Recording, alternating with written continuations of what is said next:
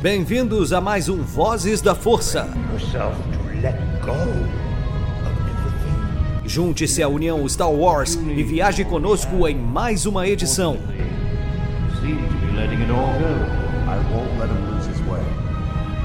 Seja também a fagulha que manterá a chama de Star Wars acesa por muitos anos.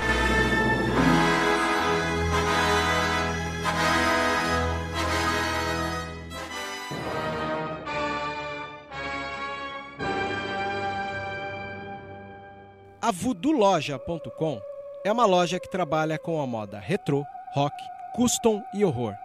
São 11 anos da cena alternativa. Se você não conhece, visita lá. Tem no Instagram Voodoo Loja, uma das melhores lojas e parceira nossa. Isso é rock and roll puro.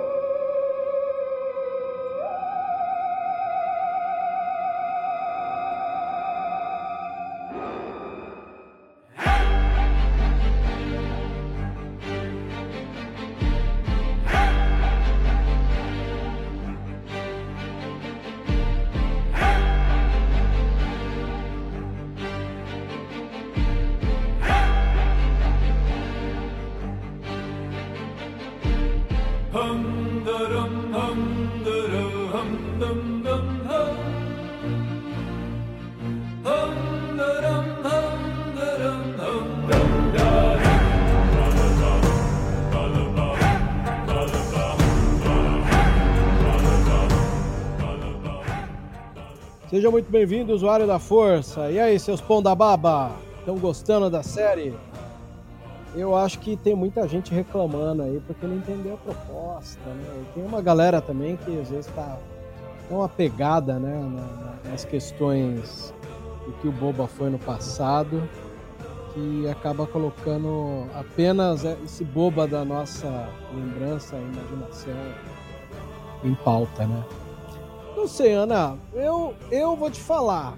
Quando eu coloco as coisas na balança, eu sempre tenho que colocar muitas agravantes no meio, né? Boba, me lembro, não sei se você passou por isso, mas na época que saiu o, os nomes anunciados dos spin-offs, que seria o, Rogue One e o Solo, a galera fez a continha e falou: bom, vai vir um spin-off no intervalo de cada filme numeral, significa que falta um spin-off Aí começou uma especulação maluca ao redor disso. Aliás, para você que está ouvindo, eu já entrei no assunto aqui. Hoje somos só nós dois, eu e a Ana Lu, meu braço direito aqui no Vozes. Bem-vinda, Ana Lu. Hello! Estou aqui de novo mais uma vez para falar do Boba. E eu já vou dizer uma coisa, hein? Você falou aí do pessoal que que tá reclamando do boba e tal, ele já respondeu. A Fênix falou que ele tava fraco, ele disse: Não, eu tô mais forte. ah, verdade. Aliás, eu vou te dizer que que diálogo é aquele na frente da fogueira, mas vamos chegar lá. Exato. Vamos, vamos chegar lá. Mas então, aí a galera começou a especular lá em 2016, né? Essa coisa tipo, pô, não, vai ser um spin-off do Boba, vai ser um spin-off do Obi-Wan. E eu dei risada, porque pensei com meus botão aqui, meu, spin-off do povo, Disney vai fazer um filme de vilão? Vai nada. Se ela for fazer um filme de vilão, ela vai acabar fazendo igual tem feito as releituras, né, de, de Malévola. E não deu outra, né? Você vê. Os caras apostaram numa mídia que não é arriscada, como foi o caso do solo no cinema, né? Cinema é bilheteria. Quando eu tava na mão do Lucas, ele cagava para isso. O filme era dele, ele fazia o filme do jeito que ele queria, as coisas funcionavam do jeito que ele queria, porque o dinheiro dele estava injetado e o filme estava pago. Né? Hoje em dia, não. Star Wars virou um blockbuster como qualquer outro. Essa é uma, uma realidade que as pessoas têm que encarar. Né? Então, sendo um, um, filme de blockbuster como qualquer outro, ele tem metas a, a, a bater. E uma das metas é bilheteria. Então, acredito uhum. eu que lá na época, quando a galera especulava, tava uma briguinha entre os fãs de que o spin-off deveria ser do Boba Fett e outros achando que o spin-off devia ser do Kenobi. E olha só, passaram-se cinco anos e qual é as séries que estão aqui na, na na nossa quase realização aqui. Primeiro, o Boba, que foi a cereja do bolo que ninguém imaginava, né? Foi um presente bônus. Uhum.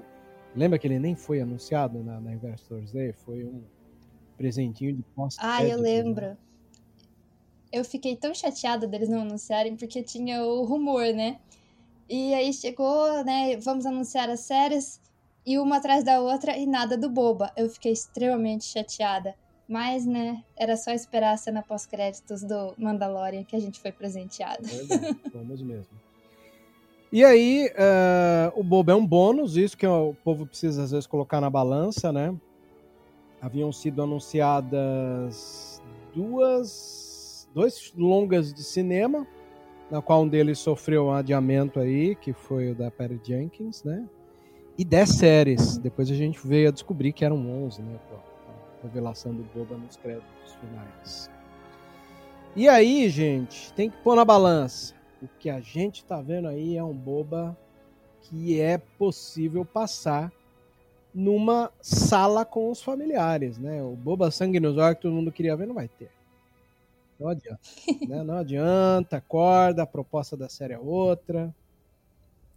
Eu acho, inclusive, assim, é, eu sou adepto de ouvir as histórias que os criadores têm para nos contar. Se a história que eles vão nos contar convence, eu não tenho problema com retcons, né, e, rebrands de personagem. Quando ela não convence, uhum. obviamente salta aos olhos, né? E o que a gente está vendo são pessoas do fandom de Star Wars aí movidas pelas, pela paixão, né?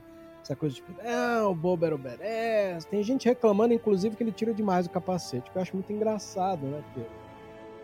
Antigamente ele tinha essa liberdade de não tirar o capacete porque era para ser misterioso, não tinha ator de verdade, né? É, era só um cara vestido. Depois a gente veio descobrir que o Jeremy Bullock é um cara que era amigo dele, estava lá na produção, assumiu um, um papel para ser mais um dos figurantes, que é uma coisa muito comum no cinema às vezes, né? Uhum. Sim, o personagem era basicamente a armadura, é. né? E depois, até a gente ter o Temoeira como o rosto dele no Ataque dos Clones, uh, os quadrinhos não tiravam mesmo, né? O, o, capacete, nem nada, porque você não tem o, a referência. O que é muito bom você não dar um rosto para um personagem que não tem. É, mas depois, mesmo, mesmo os quadrinhos e tal, tem alguns momentos dele tirando capacete. Nos livros tem momentos dele sem capacete. Então, assim, é uma, uma discussão tão mesquinha, tão boba. É. Perdão o trocadilho, mas enfim, é isso. Pois é. é. Vale colocar que, eu não sei se você sabe, mas tem um sistema que a gente chama os filmes de Hollywood, que é Star System. Inclusive tem um diretor muito bom que chama David Cronenberg, é, que fez um filme sobre crítica sobre isso, né? um filme meio ácido, né? E a gente chama de Star System porque o que pauta uh, a ideia de filmes, bilheteria e tal, são as estrelas. Tanto que hoje em dia, quando a gente para para ouvir falar um filme anunciado, esse filme anunciado, ele antes de ter diretor, tem os atores já principais ali anunciados, porque é o sistema que move e a grana entra, né? E esse sistema que a gente chama sistema das estrelas, onde quem vai ter o rosto da, da, da, da obra são os atores e não o diretor, que se fosse o diretor a gente chamava de cinema de autor, que vem de autoria, é, a situação seria outra. Um exemplo que a gente pode dar é no Disney Gallery, né? Quando o ator que interpreta o Griff Carga, ele comenta que esse personagem dele era para ter o rosto tampado. E aí no final eles trocaram uma ideia uhum. com o Favreau e não, ficou o tempo inteiro sem capacete. Aí a gente tem que ter o pé no chão de imaginar que o agente do ator falou: Meu, vocês estão chamando o Apollo Creed para atuar vai tampar a cara dele? Não. Deixa o rosto dele fora. E isso é umas negociações que acabam tendo. E, né? O bobo, a gente sabe que tem hora que tá capacete, tem hora que tá sem. Hoje uh, a gente pode colocar na balança que muito disso está respondido com um título do documentário que uh, veio alguns dias antes da série, que é uh, Under the Helmet, né? abaixo do capacete, por dentro do capacete Isso me lembra, inclusive, um documentário de extras que tinha no Watchmen, que é Under the Hood, né? Abaixo do capuz, que é muito bom. É. Então, é, é importante. A gente está vendo aí, e muito desse, dessa figura pesada que teve uma segunda chance na vida, a gente só vai entender se vê o rosto pesado com as marcas dos arrependimentos que Temora consegue traduzir pra gente, né? Não sei como você vê isso, Ana, do, do da responsabilidade do ator, mas para mim o Temor é um monstro na, na, atuação corporal, né? A gente vê uhum. quantas vezes a gente não ficou pegando meme das caras e bocas que ele fazia quando batia nos outros, né? Nos e tal. Mas essa carga também está no drama. E é isso que as pessoas precisam pôr ali na balança, você não acha? Eu acho que sim. Eu gosto muito do Temoira. Eu gostava dele já desde o do Ataque dos Clones. Tinha um certo crush da minha parte criança. Eu nunca entendi por que, que eu tinha um crush no Temoira, mas eu tinha. Oh. E eu gostava muito dele. Sim, eu tinha. Eu era criança, mas era engraçado. Era o Anakin e o Temoira. Ana e os Bad Boys. Olha. Sim, é, é, deve ser isso, né? É porque o, o Django também era meio gente ruim, é. então já desde criança gostava disso. E eu gostei muito deles terem chamado ele para fazer a, a, série. Óbvio que o Boba tem 41 anos e o Temoeira tem 60, então tem essa, esse intervalo enorme de idade deles. E eles chamaram mesmo assim. Eu gostei demais de ter visto ele voltando. E ele volta numa alegria tão grande de fazer parte ali, né? você vê como ele gosta de estar tá ali. Então, não importa que ele não seja um ator de, de Oscar e de grandes atuações, ele atua bem como personagem, né? A gente, ele convence como boba. Então, eu acho que é isso que vale, né? Porque você tá assistindo ali. A minha mãe comentou isso, que ela gostou muito dele. Ela não lembrava muito dele do Ataque dos Clones, ela não tinha visto nada com ele. Acho que a última coisa que eu vi com ele foi o Aquaman. Ó, oh, que legal. Ele tava em Moana. É, ele tava em Moana, mas era só a voz, né? Uhum. Então nem dava para saber. Então ele não é um ator, assim, muito presente nas coisas. E ela falou: Olha, eu não lembrava dele, eu não conhecia ele. E eu tô impressionada, eu tô adorando. Então, nossa, eu também tô gostando demais de ver o trabalho dele na, na série. Pois é. Eu vou ser sincero contigo, quando em 2002 eu já era aluno de cinema, o, o George Lucas escolheu, né, é, chamar o Temora Morrison. Eu descobri que ele havia sido chamado por causa do trabalho excêntrico que ele fez num filme de briga de gangue de Maores. É um filme uhum. de 94, se não me engano, que chama O Amor e a Fúria. O nome original é Ons Were Warriors, né? É, é, bem interessante o filme. É, ele tinha uma linha canastrona de atuação que me lembrava o Mark da Casco, me, lembrava um pouco assim Jean-Claude Van Damme, sabe? Aqueles caras que mais estavam ali para treta do que para atuação. E aí você pega para analisar o que, que ele era lá, o que ele é hoje, meu, é um puta crescimento, assim, né? Ele tem uma faceta que carrega as, as agruras da vida. Isso que essa é uma das coisas que eu mais gosto nesse ator. E o porquê trouxeram ele para cá, né? Uhum. Então tô bem, bem feliz. E a série começa ali uh, dele rodeando o castelo, né, do Bip Fortuna, pós-Jabba. E uma das coisas bem legais que eu, que eu senti é essa conexão né, com o episódio Gunslinger da primeira temporada do Boba. Já que eu estou citando a primeira temporada do Boba, gostaria de lembrar que muita gente que está pegando no pé da série é, precisa lembrar que lá na primeira temporada do Mandalorian, né? Falei Boba aqui, não é Mandalorian. Tá? É, lá na primeira temporada de The Mandalorian, muita gente estava dando pedrada em Mandalorian, né? Da, o que demorou um pouquinho ali para a série se findar, porque começo de série é assim mesmo, né?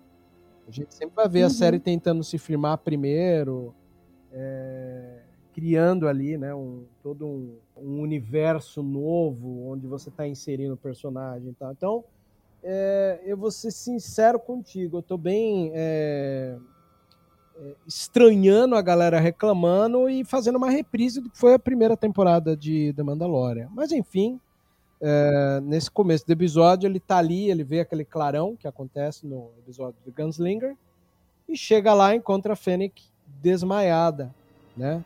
Depois de um momento ali de ternura ali com o banta dele, que é uma coisa nova pra gente, você vê, a série tá dando voz a todos os excluídos, né? Até o, o banta Uhum. tem a sua participação. E ele salva ela, né?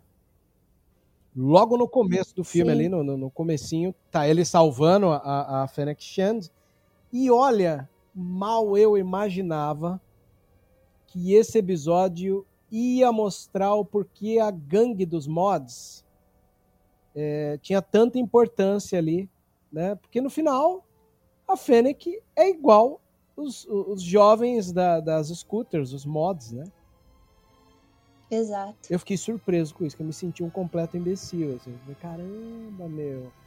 Já havia mostrado a Fennec com aquela barriga mecânica. Sim. No episódio passado falaram que eles eram meio humanos, meio mecânicos, e a gente não fez a conexão, né? Aí tem até um lado legal, porque quando ele para ali na frente, detalhe, né? Ele tá em Mos Eisley ali, né? Diferente de Mos Eisley Isso. que foi uma surpresa pra mim também. E ele chega num ambiente que, nossa, remete muito a um estúdio de tatuagem, né? A música, toca... a música que toca é totalmente fora do, do que a gente já tinha visto em Star Wars, né? E tá o cara lá, todo mundo em volta, tudo nesse estilo da, da gangue. Inclusive, uma das motinhos é igual a deles. Eu achei super legal essa eh, ligação que eles fizeram com alguém que apareceu no episódio anterior, né? E é uma ligação do É passado. uma ligação do passado. Mostra que vem ali de uma, mesmo de uma mesma tribo. Aí faço necessário aqui o, o debate que eu vi do Norton lá no Resenha Cast, ou foi no Mandocast, eu não lembro. Mas foi muito legal. Tava o Melk, o Sam, o Mando e o Norton. E o, o- Ah, foi a live foi do a live Mando do Mando, mesmo. né? E eu achei muito interessante o Norton ressaltar que essa gangue da- das scooters, eles vão mostrar uma antítese à gangue do, do- do- do- dos. Como é que chamam os? Quinton Striders, né? É, que é um. Se o Quinton Striders ele tem ali aquela representatividade de motoclube, essa coisa de velhões, jaquetas de couro, coletes sujos. Meu, essa gangue nova, tal qual eu imaginei, eu fiquei muito feliz de ter escrito na minha matéria o que, que foi a briga dos rockers e dos mods na década de 70 em Brighton, na Inglaterra, e é uma briga de gangue. E quando a gente fala né, da realidade de Tatooine, a gente fala de urba, do, do- do urbano. Eu acho que esse urbano de Tatooine ele só perde um pouco pro urbano do 1313 lá de Coruscant. Mas isso a gente pode Sim. ver ali na sétima temporada com as irmãs Mar... Martes? Martes. é isso. Isso, Martes. Então eu, eu, gosto de imaginar que em todo lugar tem a sua faceta urbana e a, e a faceta urbana ela traz muito essa, essa realidade, né? De, de, de jovens da contracultura.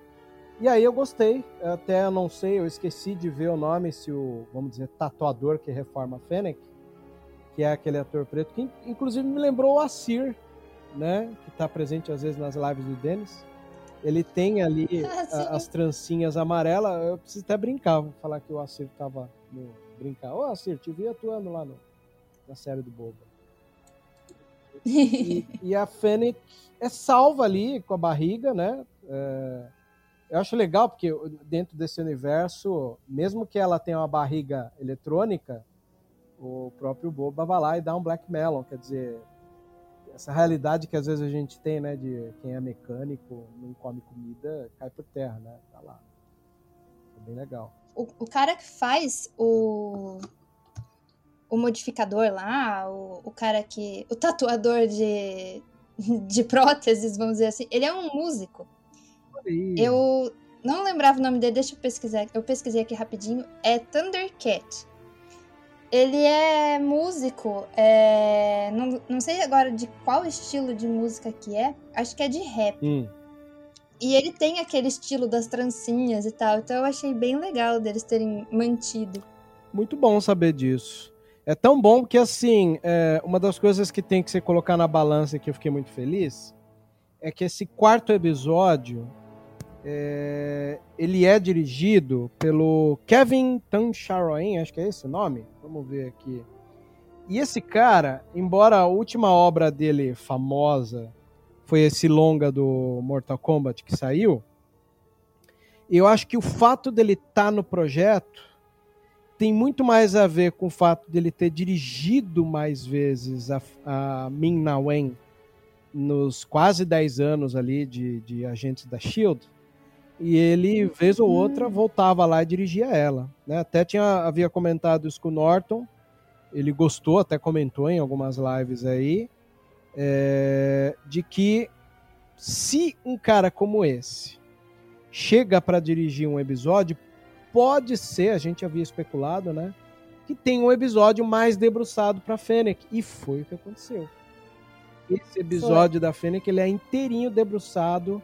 Embora o Boba tá ali como protagonista, foi o episódio onde a Fennec mais aparece. Não ficou ali como um enfeite do lado do Boba, como a gente viu. Na verdade. Uhum. E para mim foi extremamente. Sim, ela agiu. Foi a gente vendo. Teve muita gente que teorizou que eles já deviam se conhecer antes, né? E, tal. e não, ele conheceu ela ali, né? Demonstrando o quanto ele havia mudado, né? Como ele queria ajudar alguém que ele encontrou numa situação parecida com a, como ele foi encontrado. E é o, o episódio dela, né? O episódio de como a gente vê como ela saiu daquilo, né? Como ele levou ela para ser modificada, curada, né? Numa, porque ela tinha sofrido um tiro. E como ela decide ficar do lado dele, porque não é, ela tem a dívida com ele, ok. Ele fala: "Você me ajuda a recuperar a nave" e a dívida acabou. E ela decide ficar do lado dele por, por si própria. Ela se convence na, na ideia dele ali e decidiu ficar com ele. Então, é um episódio dela realmente. E eu não sabia que o, o diretor era o diretor de alguns episódios do Agents of Shield, mas faz todo sentido, porque ela, Agents of Shield, ela era a essência ali também, né, a Melinda. E nesse episódio foi ela também. Tanto no flashback quanto no presente, porque apesar do Boba Fett ser o líder, quem tá falando lá no jantar é ela. É bem legal essa cena, né? Ela é uma porta-voz, assim. uhum. assim. É, é, engraçado que a gente tá, tem comparado bastante, às vezes, as pretensões dessa série é, com o Poderoso Chefão, no, no, que se diz respeito a alguém que quer comandar por respeito. E a Fennec agindo desse jeito, ela me lembra, acho que quase meu personagem favorito da, da, da saga do Poderoso Chefão, que é o, o, Thomas Hagen, que é o advogado da família, que não é um Corleone, mas o, uhum. Dom Vito trata ele como um filho né? Igual. Sim. Ali, o, o, Santino, o Michael, né? Por aí. Então, eu sou muito feliz de, de, de imaginar o quanto tem essa proximidade, né? E aí, polêmicas à parte, o Boba revela para ela que ele quer a nave dele de volta, ele revela ali a classe da nave, coisa que gerou aí uns comentários aí, mas muito bem explicado no canal do João ali, do Diário Rebelde. Ele explica tintim por tintim que Fire Spray é o nome do, do estilo. Assim como a gente chama a Falcon de cargueiro coreliano, né? Isso, é o modelo. E o Marcelo do Jedi Center me comentou que foi procurar ali na, na Wikipedia, continua lá, né? Slave One, que eu fiquei bem feliz, assim. É... é, porque enquanto eles não, eles não nomeiam a nave em nenhum momento é, tanto na série quanto nos quadrinhos que estão saindo agora, eles falam a Fire Spray, mas como o modelo mesmo, nunca como o nome. E eles nunca é, mencionam a nave. Eu não sei se eles vão acabar trocando, eu acredito que não. Eu acredito que eles só vão omitir o nome. Quem é fã e gosta de Slave One pode continuar chamando assim, mas eles não vão mencionar. Tanto é que nos quadrinhos, sempre que eles vão falar, eles falam a nave do Boba Fett. As outras eles falam nome, mas a do Boba não. Eu acho que eles só estão omitindo, mas não que eles vão mudar. É, que eu acho que é mais fácil, né? Eles já sabem como o fandom é bem tóxico, né? Vai ficar reclamando com qualquer vírgula que se mude. Bom, depois de convencido, a uh, Fennec vai ali, analisa ali pela, pela luneta da, da, da, arma, né? Pela mira, e manda um drone, olha aí! Que coisa legal! Sim. Dentro da nossa realidade aí, de, de, de drones no dia a dia, os caras conseguiram botar um dronezinho na série ali que faz toda é, importância para a realidade que a gente vive. Não sei você, mas eu gostei porque apresentou aposentos que a gente não conhecia do palácio, como cozinha, né? Sim, eu gostei demais. E toda a cena bem pastelão, assim, foi muito boa. Do droidzinho, eu tive uma vibe. Eu não lembro como é que chama. Aquele falcãozinho o droid que o Falcão usa na, na série, nos filmes, o Falcão da sim, Marvel, sim. Que sai da mochila dele e, e, é exatamente a mesma coisa. Eu tive muita a vibe do Falcão com ela. Fica mesmo, né? Porque é uma coisinha meio eletrônica que resolve ali.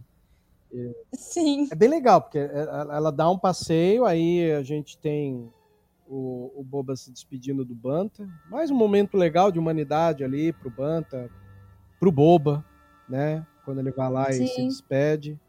Acho que ele joga um pedaço de, de, de, da carne ali, né? Vai lá, vai lá, vai lá, né? E até o Banta. Ele é muito pai de pet, né? A gente tá vendo muito isso. Ele gosta muito dos animais. É verdade. E você vê, mais uma realidade que ele só teve como ter esse, esse olhar voltado depois de conviver com, com os Tusken, né? Raiders. Uhum. Aí funciona muito bem. Bom, enfim, ali é, rola uma conversa interessante ali na, na fogueira, né? Que talvez seja uma das coisas que eu gosto bastante desse episódio. É, quando eles falam que o Boba precisa ir atrás da armadura. Né? Ele está ali precisando pegar a nave e depois pegar a, a armadura. Né? Aí entra essa coisa Sim. de que ele está cansado de trabalhar para idiota, para matar é, de novo, né, é, esse, essa ideia de endossar. E ele fala sobre ser aceito pela tribo. É, o cara que às vezes fecha os olhares e quer ver, eu volto a dizer, né? É, os escravos do fanservice não conseguem ver valor num diálogo como esse, né? Até a Fênix fala assim: ah, pessoas como a gente não escolhe quando a gente tem que parar. É, é um diálogo ali na frente muito comum é, entre faroeste, essa coisa que ela tá ali mexendo na arma, ainda motivada pelas crenças dela, e o cara que já passou por uma transformação não acredita naquilo, até que ela traz a, a bolinha lá e mostra o holograma de qual, quais caminhos que eles têm que ter, né, para invadir o uhum. castelo. Uhum. Você vê que coisa, né? Tinha, tinha algumas pessoas, eu estava em alguns grupos aí, e, e, eu percebi que tem uma galera preocupada com alguns detalhes que a história não conta, né? Tipo, ah, ainda quero saber como o Black Christensen é, entrou no, no castelo. Acho que alguém abriu para ele. Eu falei, meu amigo, um personagem como ele, você não precisa. Já ouviu falar a frase uh, sua fama te procede? É isso, cara. Uhum. Você não uhum. precisa entender como o Black Christensen, uh, Christensen entrou, né? É ele, cara. Ele vai entrar. E o mais legal ainda, ele entrou na sala que tá o bobo e ninguém viu. Então é para você ficar Sim. em choque mesmo. Dizer, oh, tá aqui já. Tem um filme do, do Jarmusch. É... Eu tô tentando lembrar o nome dele e, e, e, o, e o filme ele tem um, um, momento muito interessante que é um assassino. Uh... se eu não me engano, o ator ele é, ele é um ator preto francês muito legal. E ele, é, ele chega num lugar no meio do deserto árido, olha ali a, a base, né? É, que ele tem que pegar o cara. E, e aí daí que acontece? Ele agacha para olhar. Aí a câmera ela passeia para mostrar o ambiente fortemente armado. Pessoas com cachorro. Pessoas com arma. Aí a câmera vai dentro da base da mansão e mostra o chefe da máfia, que nesse momento a gente vai descobrir que é interpretado pelo Bill Murray. Aí o que acontece? O Bill Murray tá lá na mesa dele, abrindo gavetas, procurando coisas. De repente, quando ele vira a cadeira, o assassino está lá dentro. Foi o cúmulo do antifilme, assim. E é uma das coisas que eu mais gosto. Eu me lembro que quando eu estava ensinando alguns alunos é, como fazer filme barato, é, eu falei: é isso aqui, ó, a história foi contada e você nem notou. Você não precisa, né? É, às vezes saber. O diretor ele tem essa opção de não, não vou contar como ele entrou. Ele não é o foda, ele vai entrar e entrou. Então Sim. às vezes falta aí nas pessoas um pouco dessa dessa situação. Aos curiosos desse filme que pratica o antifilme, chama Os Limites do Controle. Tá? É um filme de 2009 e esse ator preto, que ele é meio francês, é, deixa eu ver o nome dele aqui, ele, ele, ele já fez pontas em alguns filmes aí, mas ele chama Isaac de Bancolé. Ah, o Isaac de Bancolé, sabe aonde ele atua? Ele atua, obviamente, em Pantera Negra. ah, que legal. Quem que ele faz? Ele é um cara que tem o rosto cheio de bolinha. Tem o, o, o cara que faz o Saw Gerrera, que tem o rosto cheio de bolinha. Aí tem um outro magricelo, que tem o, o beição com, com aquele a, aquela placa na boca. É esse ator aí. Aham. Uhum. Ah, que legal. Isaac de Bancolé, né? Ele ganhou um, um teaser de, de ator já.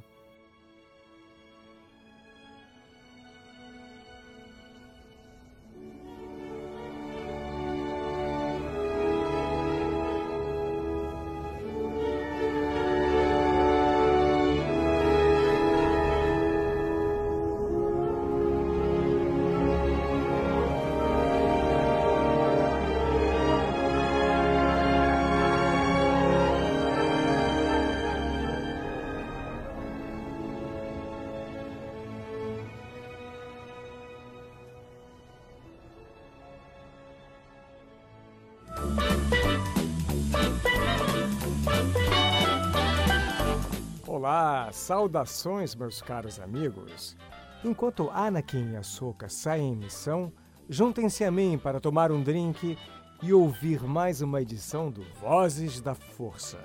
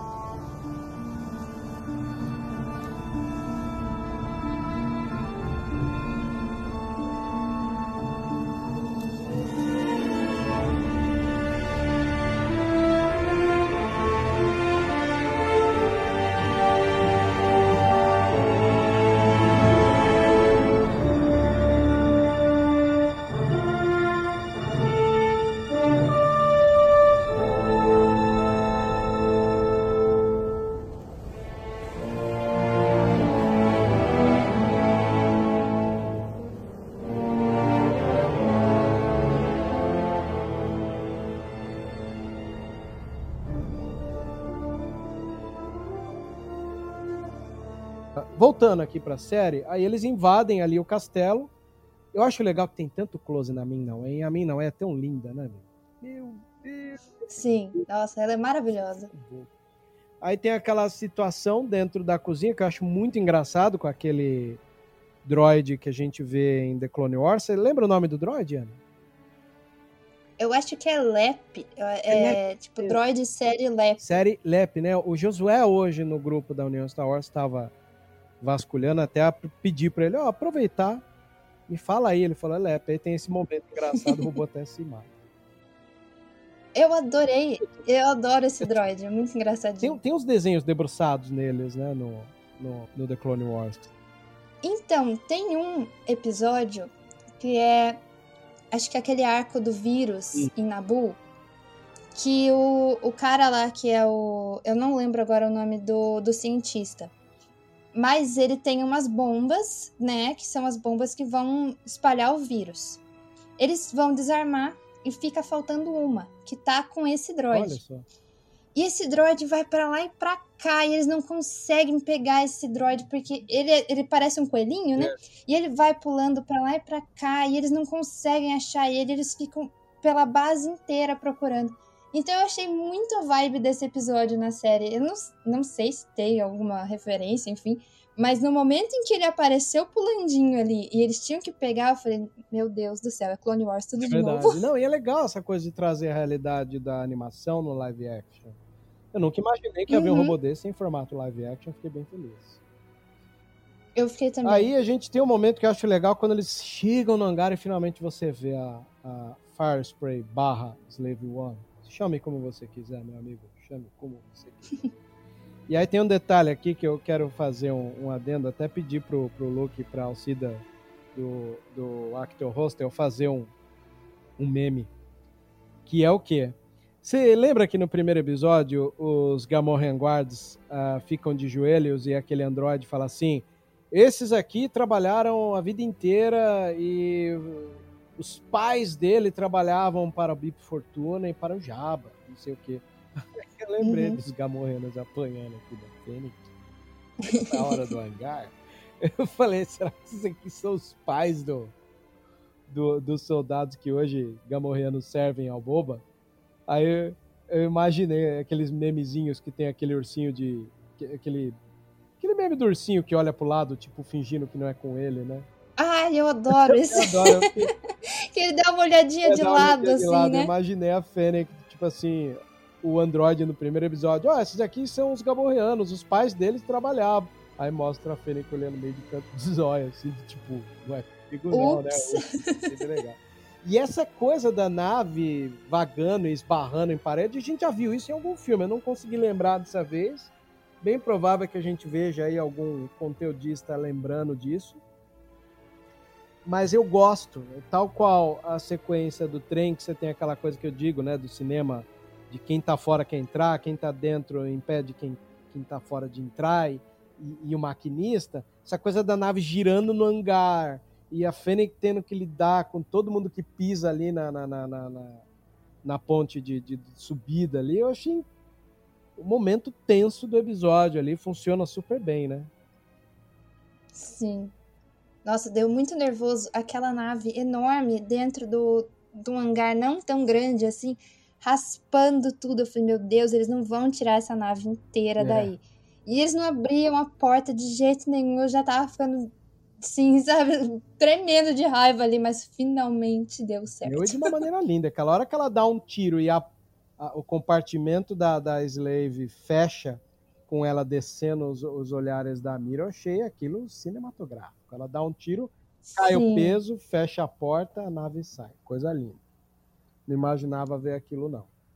Aí é legal, porque entra aquela coisa, né? Os, os Quinton Striders usaram da força bruta deles ali para quebrar.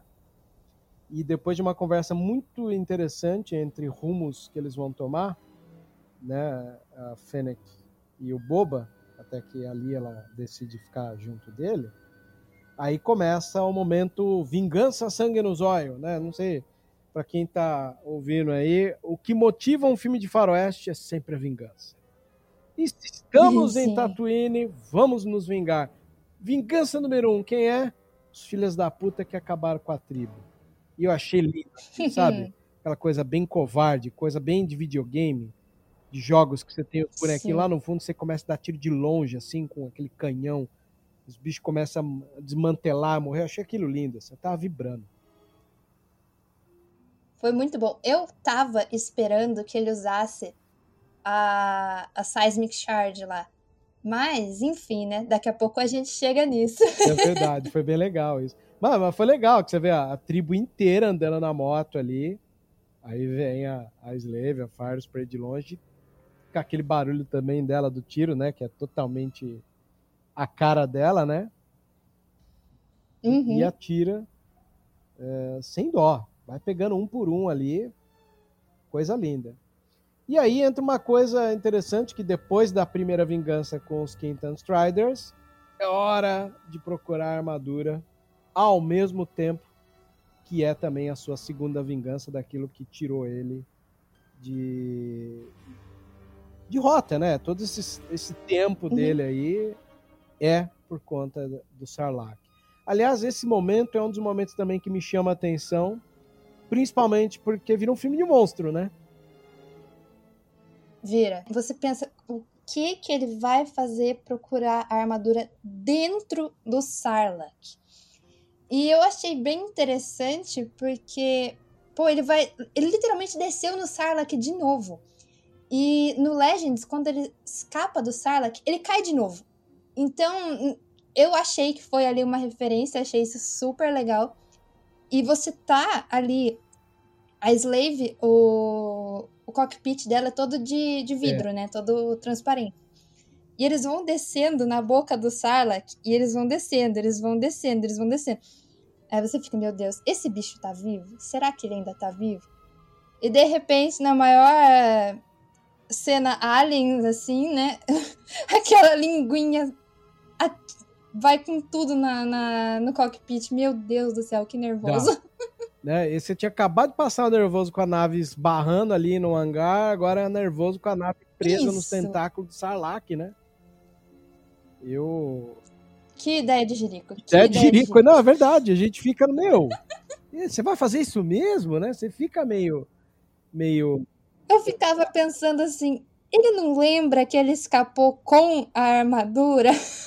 É, mas é, é, eu acho isso tão legal, né? Quando ele para pra pensar, Sim. essa memória dele que não funciona, essa coisa tipo, o que, que era delírio ou não, porque o bicho saiu zoado. É, eu tava. Eu ficava imaginando. É, ele saiu muito mal. Será que ele não lembra que ele saiu de armadura? E, obviamente que não, ele nem deve lembrar nem como ele saiu direito, porque, né, foi um, um negócio excruciante. Então, aí eu ficava pensando, meu Deus do céu, ele não vai olhar ali, ver que não tem nada e desistir dessa busca, pelo amor de Deus. Mas não, ele vai até o fim, até não. A, quase a, nave ser engolida pelo Sarlacc. É verdade. É lindo quando a, a Fennec é, tira o cinto de segurança e cai no, no, no cockpit ali, né? No vidro ali. Sim. E ela toma uma frente que acho que o Bobo não gostou. Você vê que ele dá até uma bronca nela. Oh, deixa isso comigo. Não, não toca. Você não toca mais na toca minha mais. O cara é ciumento com as coisas dele, hein? Pois é. Ele imaginava isso. Mas, é... volto a dizer, como a Fênix ganhou a gente, né? Ela foi talvez Sim. a personagem da Disney que a gente mais comprou com facilidade das mais novas, com certeza. Acho que não tem uma pessoa que não tenha gostado, ou se não gostou, pelo menos é indiferente, é. né? A gente não tá vendo um hate em cima dela, assim, e eu tô gostando muito, porque além de ela ser uma personagem né, feminina, é a Ming-Na. Gente, eu adoro ela. Ela foi a Mulan, foi a Mei. Ver ela ali surtando. é, é que eu não assisti esse daí. É ruim, mas é legal ver. É aquela velha história, nem tudo que é bom, é... nem tudo que é ruim a gente deixa de gostar, né? Isso, é Mas eu tô gostando muito. E ela tá muito feliz também de estar tá participando. Você vê os posts dela. Nossa, ela, é ela tá né? exultante. Ela gosta. Então, olha, é assim, de, de aquecer o coração. Uhum. Eu fico feliz de ver que ela é fã também. Aí, como você disse, uhum. sai ele ali do estômago ali, todo meladão ela até dá uma garrafinha de água que por um momento tinha que era uma garrafinha de Bacta, mas não, era água mesmo, né? E, e ele é teimoso, até que, né, ele vê que a armadura não tá lá, acho que ele... E é engraçado, sabe por quê?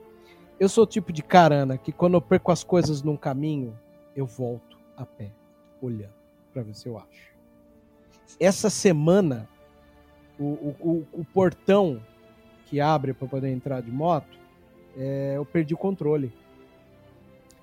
E hum. daqui até o meu trabalho, eu fui a pé, olhando o chão, a beiradinha, até que eu achasse a prova de que eu perderia ou não o controle do meu portão. O que, que aconteceu? Achei o araminho que prende no bolso da capinha do controle. Quando achei aquilo, me respondeu. Eu falei, já era. Tá aqui. Perdi o controle, achei um pedaço dele, os carros passaram em cima, é o fim da minha jornada. Se eu não achasse isso, eu ia ficar fazendo zigue-zague. Essa predestinação Sim. do bobo eu entendo bem, porque eu, quando perco coisas no caminho, eu fico chatão atrás, né? e aí temos mais uma conversa é, de, de fogueira né, sobre lar. Mais um ponto interessante que o fã de lutinha, tiro, porrada e bomba, é, talvez deixa passar batido, né? Essa coisa que ele fala de é, preciso de alguém com cérebro para trabalhar comigo, né? Mais um diálogo que vai compor esse novo boba que nasceu, o boba que não quer tretas, né? Até o vídeo do Kaique Sim. Isoton, ele, de uma maneira muito sábia, comenta que esse boba é o boba que é, vem perguntar, vem falar. Não é o cara que atira e depois pergunta, né? Não é o do Vigiar e é. Punir é. do Foucault, é o, é o cara que quer trocar ideia, né? E aí entra essa frase que você colocou sabiamente, Ana. Fala aí, vai. Ela me vem e fala: Acho que o tempo com os Tuskens te deixou fraco. Ele me responde: Me deixou mais forte. Uhum. Nossa, que tapa na cara. E aí, grudado com esse momento seu, vem um dos momentos que eu amo desse episódio. Sabe o que, que é? No hum. primeiro episódio, você tem ele no tanque de Bacta e ele é acordado pela Fennec. Ok, boss, acabou. No terceiro episódio, você tem ele no tanque de Bacta interrompido com a chegada do Black Kirstenton. E Sim. agora você tem ele abrindo o olho, ele desligando por, por, por opção, né, por controle do momento dele, e ele levantando e tendo um plano lindo ali da armadura colocada ali. A, a câmera pega a armadura e mostra o androide levando o manto para ele, e até que sai uh, a frase do robô dizendo que ele está completamente curado. É, eu sou o tipo de cara Sim. que eu não gosto de didatismo, mas esse didatismo ele é tão legal porque ao fazer isso daqui ele vai trazer realidade para todo mundo de que, ok, pessoal, acabou os flashbacks, né? Uhum. E até ela brinca, ela fala assim, as cicatrizes de dentro também curou, né? Tem até uma, uma, uma piada. E depois dela fazer essa piada, uhum. ela confirma o nome da gangue. Ela chama a gangue dos mods. Os mods estão na cidade. Aí eu parei para pensar, mods é, que é o nome da turma da Lambretinha, das scooters, tem sentido dúbio, porque é mod de modificado e é mod da tribo dos mods que brigavam com os rockers desde a década de 70. Falei, caramba, é conivente pra caramba isso, né? Eu fiquei mó feliz disso. Muito, Muito bom. bom. Aí logo em seguida vamos ali para uh, ah, o Cantinho do Paraíso da Garça Fip, onde vemos ali, já que citamos o Black Kirsten Tá ele lá bebendo, puto da vida, olhando o, os Trandoshanos. E para quem não sabe, Trandoshano é uma raça que os Books odeiam. Né? Se você... Principalmente o Crescente. Principalmente ele, que foi escravizado por ele. E se você parar na sua memória e lembrar no primeiro episódio, quando um dos líderes dos, do, do, dos Trandoshanos vai lá e chama, né? É, o, leva um presente pro Bobo, ele leva o quê? Pele de Wookiee. Então você vê que, meu, isso. o cara fica possesso com isso. E aí ele causa no bar. Acho lindo a maneira como ele causa no bar, arremessando ali, dando murro. Inclusive um corpo chega, bate na hora que o Boba tá entrando. Sim, ele surtou sozinho, surtou, achei isso maravilhoso. Isso, também achei maravilhoso. Aí vem a Garça com puta de um discurso de lábia que me ganhou, hein? Total. Totalmente lábio. Nossa! E aí, Ana, entra o que eu desconfio. Antes, eu achava que essa série teria a morte do Boba. Porque um livro do Boba Fett é quase o evangelho segundo o Boba Fett. Aí minha, eu comecei a acreditar que ele ia morrer. Mas eu tô achando que não. Já começa a ter sintomas de uma segunda temporada. E esse diálogo dela tem um quê de, de, de quem sabe conversar, de quem tem uma escolinha de formação Kira, uma escolinha de, de, de, de Aurora Escarlate, que isso veio uma pulga atrás da Ela se encaixa no perfil dos, é, falo, dos agentes da Aurora Escarlate total. Porque a maioria deles são mulheres. A maioria são mulheres em posições de relativo poder, não sendo as líderes, mas tipo a Garça tá ali, ah. né? Ela não é a, a líder de território, ela não é nada, mas ela sabe de tudo, ela tem acesso a tudo. Então, total Aurora Escarlate. E é isso que a Kira busca nos agentes dela. Eu acho que sim. Eu vi muita gente falando que a Aurora Escarlate viria pelos Pikes. Eu acho que ela pode vir por outras coisas. E a Garça é o, o perfeito ali veículo para isso. Pois é. E logo em seguida dessa conversa dela, ela consegue convencer o, o, o nosso Wookie do mal, né? A parar, mas o Wookie não vai deixar um Trandoshano embora na boa, né? Ele faz aquilo que todo Wookie ama fazer, que é desmembrar os caras, né? Aí tem até Aquela referência ao Chewbacca. Totalmente referência ao Chewbacca, eu acho legal. E bonitinho, né? Ele vai lá e dá o dinheiro na mão da Twi'lek, que os caras estavam de sacanagem. Eu achei linda essa cena. Aí o Boba vai lá. Acho legal que ele passa o Boba, olha o Boba, encara, o Boba é, vai lá atrás dele na rua. Aí, pequenos atos que Sim. fazem valer, que é o quê? Ele vai na rua atrás do cara. Ó, oh, mano, você tá parado aí, vem aqui.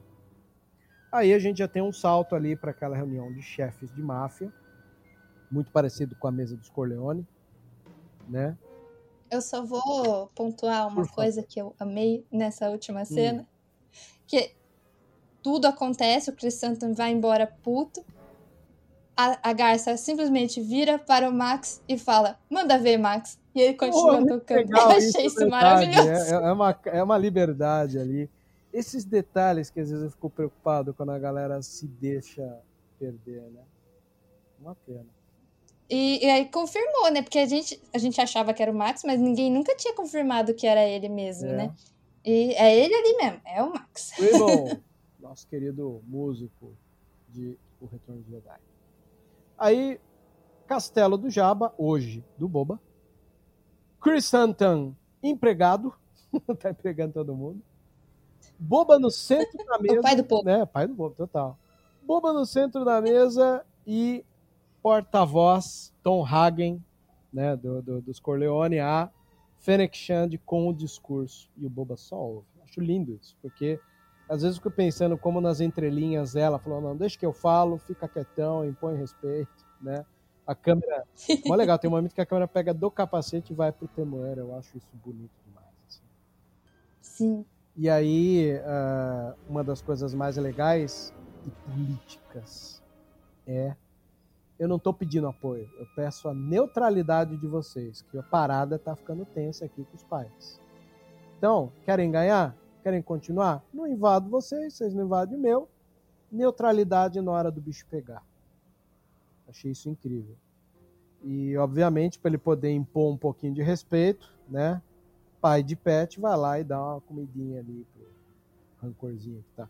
Aliás, essa ideia de fazer reunião em cima da grade do, do do Rancor é muito, né? Querer impor respeito, né?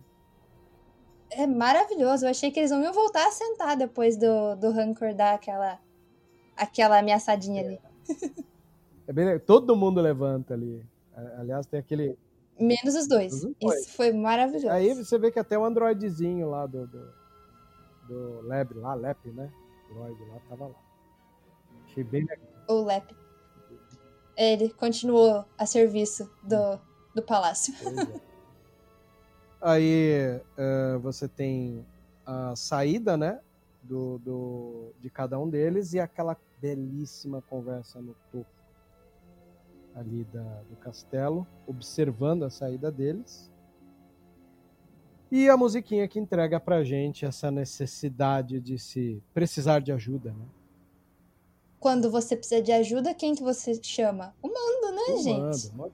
Deu ajuda pra, na, na série inteira dele. É, ele tem que vir agora ajudar. Tem, vai, eu acho legal. A musiquinha entregou ali. Mas eu não acho que é no próximo ainda não, viu, Ana? Como a gente sabe que vai ter... Eu também acho que não. Um episódio todo do escrito em conjunto com o Favreau Né? Porque todos os Favreau escreveram, menos o sexto, que é o Favreau mais Filoni. E, e, ao que tudo indica, o próximo episódio é Brice Dallas, que dirige. Brice Dallas, vale lembrar, o, o, o Favreau fala que ela ficou com as direções dos mais difíceis. Porque enquanto os mandos é, tinham, os, os capítulos da, das duas temporadas de mando era muito baseado na, na tecnologia do volume, o episódio da Brice Dallas foi o que mais dirigiu pessoas é, humanas, né? um set cheio de pessoas. Então, é, uhum. eu senti que a Brice é a diretora destinada a tomar conta de, de gravações que precisem da direção humana, de mais distrair do, dos atores, entendeu? É, e eu, eu acredito também que seja mesmo só no, no, no sexto, né, não no quinto, porque Mandalorian fez muito isso com a gente. Eles prometiam a entrega de um personagem, mas não era nesse, era no próximo. É. Então eu acho que vai seguir mais ou menos isso. Também acho. E a fórmula básica, né? Série você tem que esticar o quanto pode, né? Para você segurar o hype das pessoas. Então, uhum. acredito que aí vai acontecer. Então, episódio da semana que vem vai ser o episódio dirigido pela Bruce Dallas e tem uma grande probabilidade uh, de termos aí mais personagens. Aí entra essa beleza de se pensar do, do de recrutar um exército ali para ajudar ele, né? Não é um episódio 5 estrelas, nota 10, mas é um episódio extremamente eficiente, né? Concordo. Eu ainda vo volto a dizer, o episódio 2, ele, ele tem um lugar no meu coração que às vezes nenhum The Mandalorian tem. De tanto que eu amei esse segundo episódio de O Livro de Boba Fett.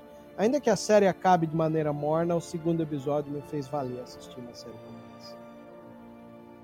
também penso assim. É um dos meus um dos episódios favoritos de todas as séries. Eu acho que tá esse e o episódio do Dragon Crate do Mandalorian. Nossa, é muito legal. É um episódio inteiro baseado em filme de monstro, lembra? Até a janela. É. Bem legal. Bem legal. Os dois episódios em Tatooine, Os dois né? em Tatooine. Você vê como é místico esse lugar, né?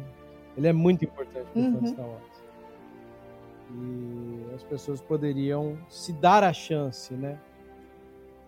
Mas, infelizmente, é boa vontade, né, Ana? Não adianta. Os nossos veículos aqui, se um dia a gente cansar, a gente para de gravar. Mas se a gente grava ainda é porque a gente gosta. Isso aí não, não nos empolga e a gente quer continuar a falar da série, né?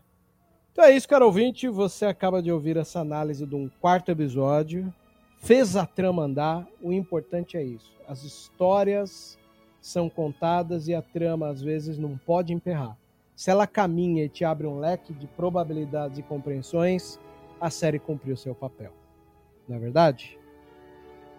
É isso aí. Ana, obrigado pela participação. É um prazer ter você aqui sempre. Meu braço direito aqui, não abro mão nunca.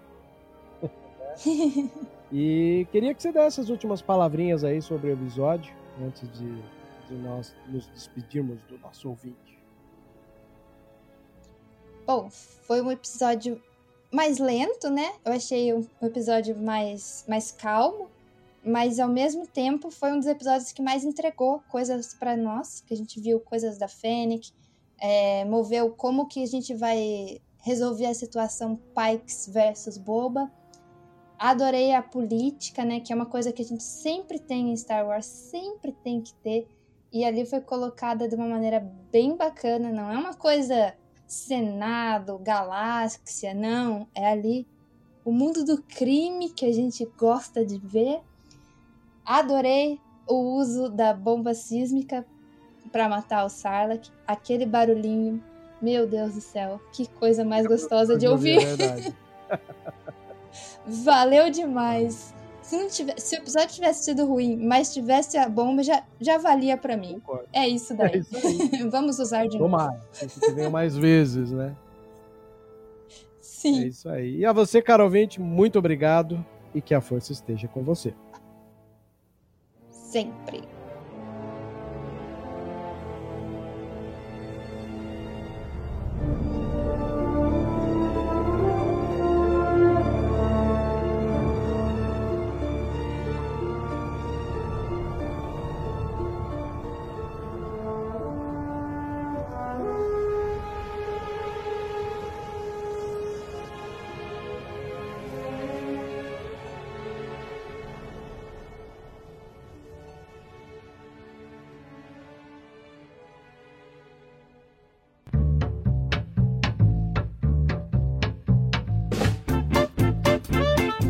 Você ouviu e vivenciou Vozes da Força.